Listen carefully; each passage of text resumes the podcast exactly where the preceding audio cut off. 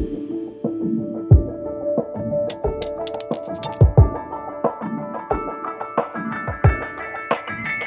Tu corazón y el dinero, ese es el título de nuestro podcast. Si nos has estado siguiendo, te podrás haber percatado de que hemos estado hablando en ocasiones acerca del presupuesto, pero hoy de manera en especial queremos hablar de él como parte de los principios que hemos venido tratando, como uno de los fundamentos para tener unas finanzas saludables. Y así lo hemos titulado, tienes que presupuestar.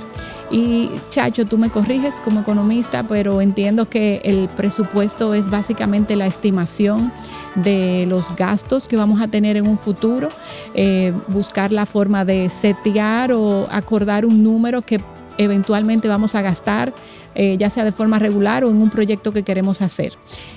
correcto, correcto. Esa es, la, esa es la manera más simple de ver el presupuesto, pero si somos eh, un poco más profundos, el presupuesto es mi plan de vida en números. Eh, es lo que yo trato de plasmar eh, en una hoja de Excel, en un cuaderno. a veces los más sofisticados lo hacen de manera electrónica, sí.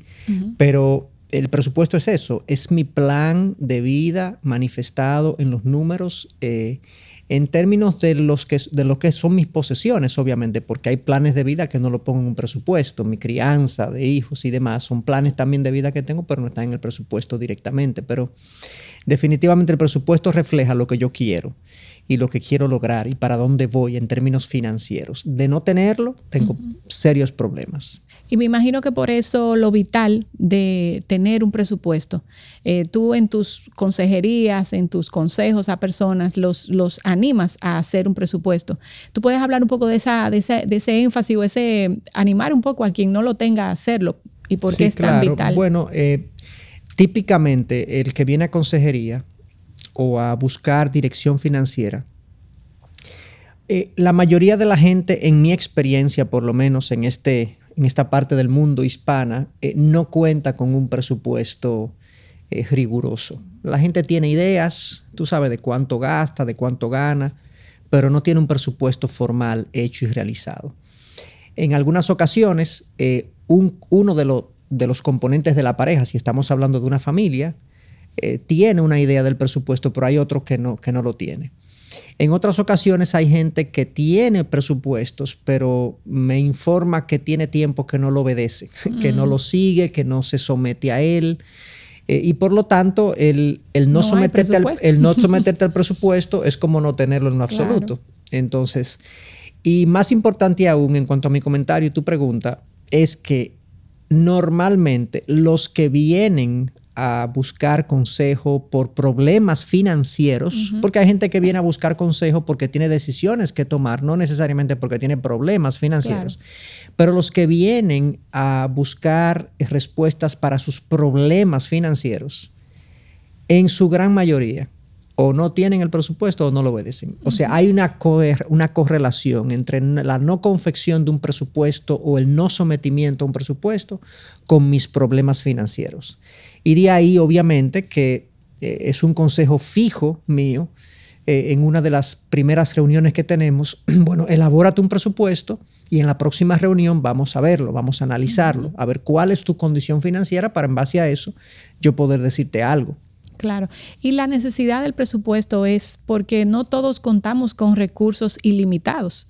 Si yo tengo, eh, incluso tú has dicho, creo, en ocasiones anteriores, que aún tú teniendo muchos recursos, tú debes de tener un presupuesto para que eso forme parte de una buena un buen uso de tus recursos. Claro. Pero sobre todo las personas con recursos limitados deberían ¿verdad? De, aferrarse o, hacer la disciplina del, presupuesto. Claro, yo creo que la, el principio de presupuestar, de que debemos presupuestar, tenemos que hacerlo, eh, se deriva del hecho de que Dios, que es el dueño de los recursos, y aquí estoy introduciendo un principio del cual no hemos hablado abundantemente o en extensamente, pero sí, Dios nos concede recursos como dueño Él y nosotros como administradores.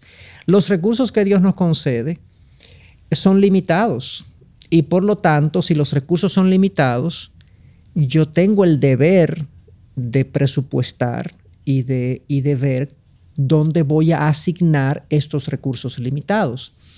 Eh, el riesgo es que Dios proveyéndome un cierto límite, yo me exceda, pero el otro riesgo es eh, eh, los que no tienen tanto límite, es que lo mal asignan. Claro.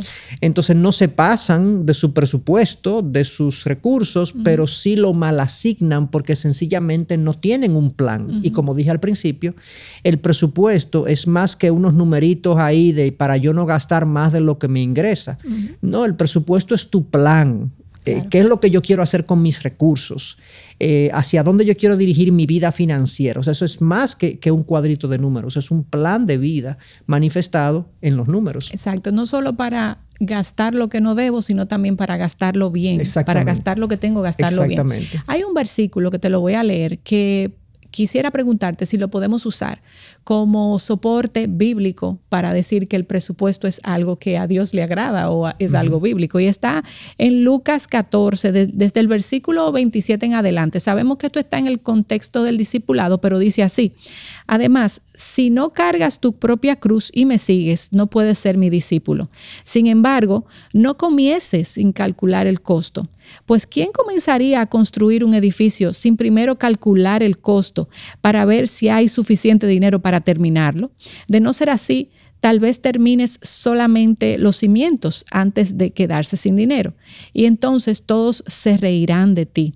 Dirán, ahí está el que comenzó un edificio y no pudo terminarlo. ¿Qué te parece ese versículo? Claro, eh, yo creo que es, apropiado eh, usarlo como, como un fundamento bíblico del presupuesto. Como tú dijiste al principio, Jesús, que es quien está hablando en este, en este pasaje, eh, está hablando del discipulado, de que cuando lo vamos a seguir a Él, consideremos lo que implica. Eh, implica toda nuestra vida. Eh, Cristo es Señor e implica nuestra sujeción y nuestra obediencia. Y obviamente él, es, él es el Dios de vida, el Señor de vida. Dicho eso, Él usa entonces una analogía en términos de construcción de una torre. Y dice, lo plantea como algo ilógico. Mm. ¿Quién que va a hacer una torre no ve primero si tiene suficientes recursos para terminarla? O sea, él dice, este principio de lógica financiera del que, de que el que tiene un plan de hacer una torre, de construir algo, tiene que tener una idea de cómo lo va a hacer, de si cuenta con los recursos. Ese principio de lógica financiera que a Jesús le parece muy sensato, lo aplica al discipulado. Pero podemos decir que Cristo validó el hecho de que eh, eh, un presupuesto es necesario para cualquier plan. Y como decía, el presupuesto es un plan para yo construir mi vida sobre él. Y, por lo tanto hay una validez ahí que encontramos en ese pasaje de, de construir un presupuesto para saber si tengo los recursos para elaborar el plan de familia, de vida que yo tengo. Definitivamente es un presupuesto, es un, perdón, es un versículo válido para, para fundamentar o sustentar eh, el, hecho de que el presupuesto es absolutamente necesario, y un principio bíblico. correcto. Y mira, eh, a manera de que los que nos escuchan quizás se puedan identificar con alguna de estas luchas, en tu experiencia, yo sé que te has topado con muchas personas con las que eh, no hacen presupuesto, tú lo dijiste al principio. ¿Cuáles tú entiendes que son las causas que impiden que una persona se siente y elabore un presupuesto? No es simplemente que no lo sepan hacer, pero yo sé que hay otras cosas más que pasan en la mente de las personas.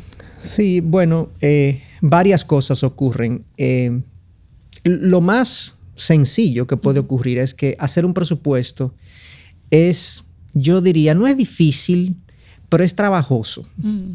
Eh, requiere esfuerzo.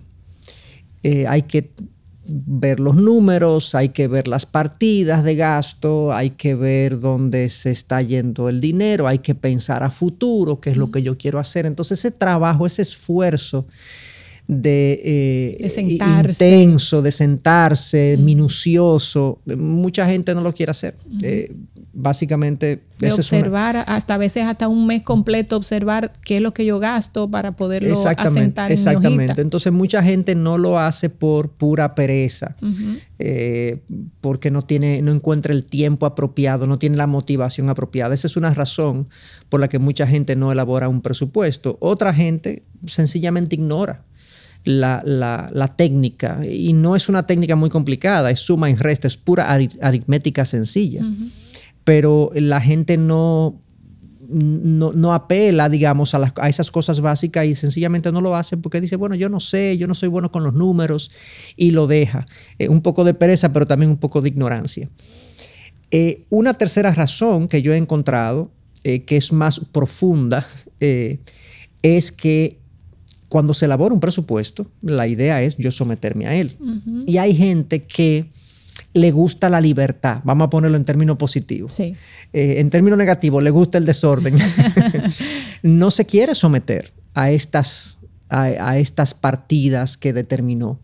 Y mucho menos cuando si estamos hablando en el contexto de una pareja, por ejemplo, de una familia, mucho menos que yo acuerde un presupuesto con mi pareja, eso me pondría me impondría una camisa de fuerza para mis libertades financieras que yo no quiero, que no estoy dispuesto y que por mi orgullo eh, o por mi falta de dominio propio yo no me quiero someter, no quiero acordar esas disciplinas.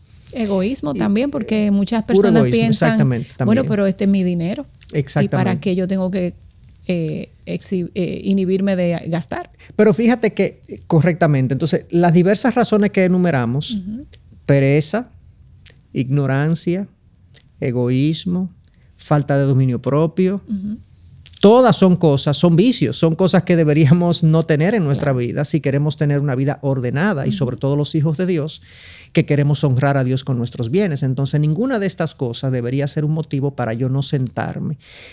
Eh, más aún, eh, yo le diría al creyente, al, Hijo de Dios, mientras más impulso tenga tu corazón a no hacer un presupuesto, más razones hay o tienes tú de hacerlo, porque precisamente nosotros somos llamados a, a la muerte al yo. Claro.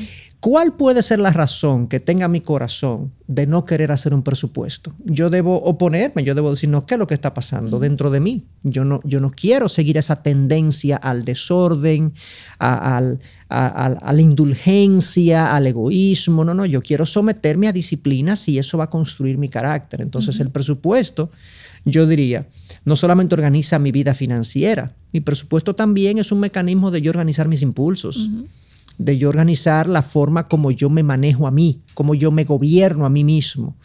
y, y, tiene que ver entonces con el corazón. Claro, y vamos a hablar, te quería preguntar eso también sobre el carácter, pero también pienso, antes de eso, de que quizás hay miedo de enfrentar la realidad al hacer el presupuesto, muchas personas dicen, yo no quiero encontrarme con el hecho de que solo puedo gastar X cantidad de dinero en, eh, por ejemplo, en supermercado o en aquello, cuando, o sea, también hay miedo, ¿tú no crees? Sí, claro, hay miedo, hay, hay, hay un desagrado de darme cuenta que yo estoy tan mal o que yo tengo tantas restricciones y esa inseguridad personal me lleva a eso como el que no quiere ir al médico para que no le encuentren lo que tiene. Es más o menos similar, hay muchos, muchas referencias a, esa, analogía en, ocasiones anteriores.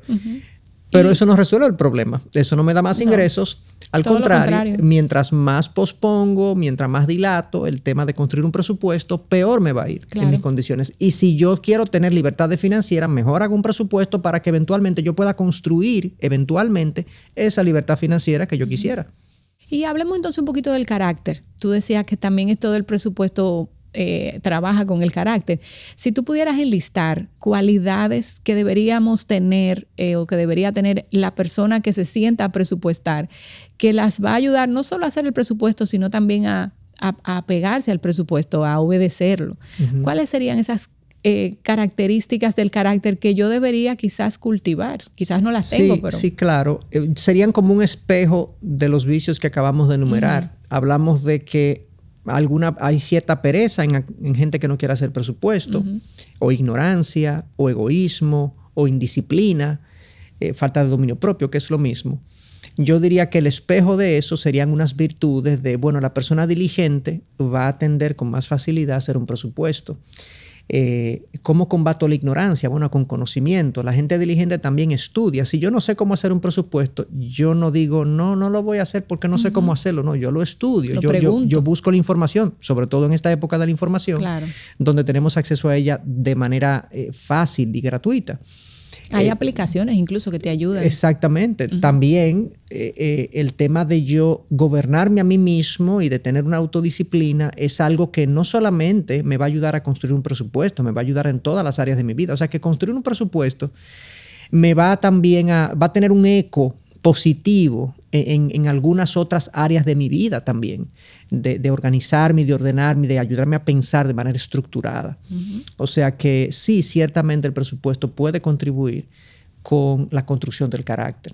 Sí, y ya dijiste ahorita, no te lo voy a preguntar, dijiste que el presupuesto no es solo para aquellos que manejan recursos limitados, sino también para aquellos que tienen exceso para poder invertir y usar sus recursos sabiamente. Y llegó la hora de la pregunta que quizás todo el mundo quisiera saber, eh, ¿qué incluyo en el presupuesto? ¿Cómo lo hago? Yo sé que no, por el tiempo no lo vamos a poder hacer de forma eh, exhaustiva, pero si pudieras decir cuáles son las partidas que, debe de incluir un presupuesto y cuáles no debo dejar fuera. Sí, eh, como dijiste, sin, sin ser exhaustivos, pero sí siendo conceptualmente completos en términos de, lo que vamos a incluir. Básicamente un presupuesto se, compone de tres componentes, valga la redundancia. Uno es los gastos eh, eh, fijos mensuales que yo puedo tener. Los gastos fijos también, no mensuales, es donde yo más error encuentro en los presupuestos y el tercer componente, lo que uno puede denominar los imprevistos, que siempre tiene que haber una partida de imprevistos. Paradójicamente, los imprevistos se prevén y dejan de ser imprevistos si los preveo. Yo no voy a conocer exactamente cuál va a ser el imprevisto, pero yo sé que va a haber, porque en este mundo incierto siempre hay imprevistos.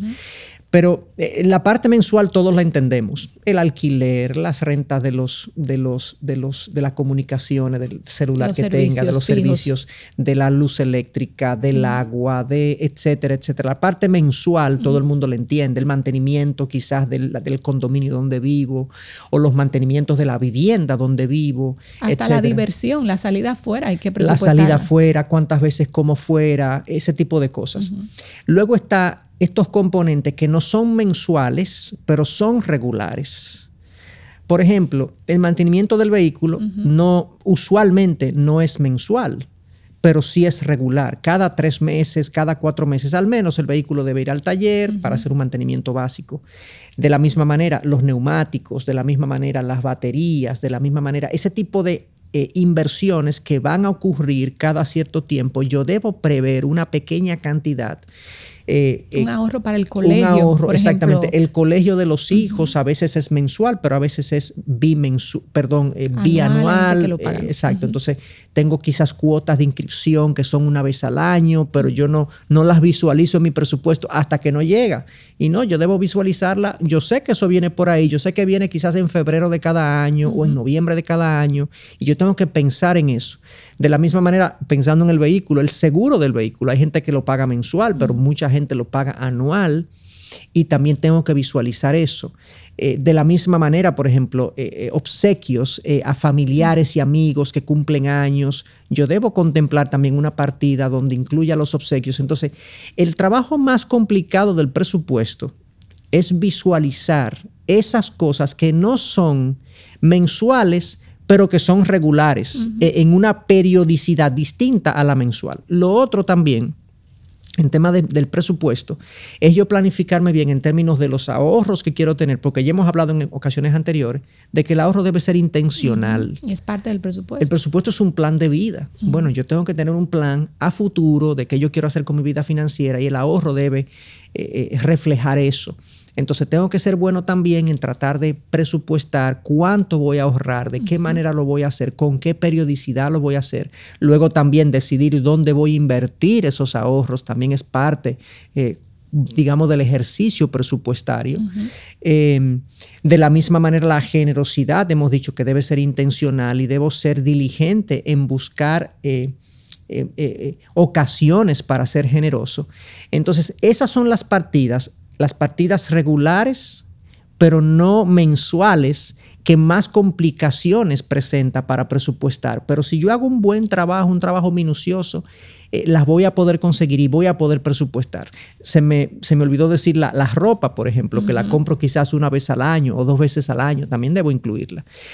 Y dicho sea de paso, todo esto debe ser un ejercicio cuando se trata de familias y parejas conjunto conjunto. Énfasis en eso, porque a veces piensan lo tuyo, lo mío. Claro, exactamente. Entonces, cuando se hace de manera individual, no funciona. La familia es una y según la Biblia, una pareja es una sola carne delante de Dios y debe tener un ejercicio conjunto del presupuesto, donde tenemos un plan conjunto. Nuestra vida es conjunta, es una sola carne y por lo tanto debe reflejarse en el presupuesto. Y donde yo también aprendo como esposa quizás a ser flexible a cosas que tú quieras, a ser considerada. Y viceversa. Y viceversa. Muy bien, eso es muy importante. bueno, eso es todo por hoy. Eh, esperamos que este principio te sea de beneficio y de bendición. Y si quieres saber más de nosotros, puedes eh, entrar a la página de Ministerios Integridad y Sabiduría y también en YouTube, en el canal del Ministerio y ahí encontrar todos estos podcasts.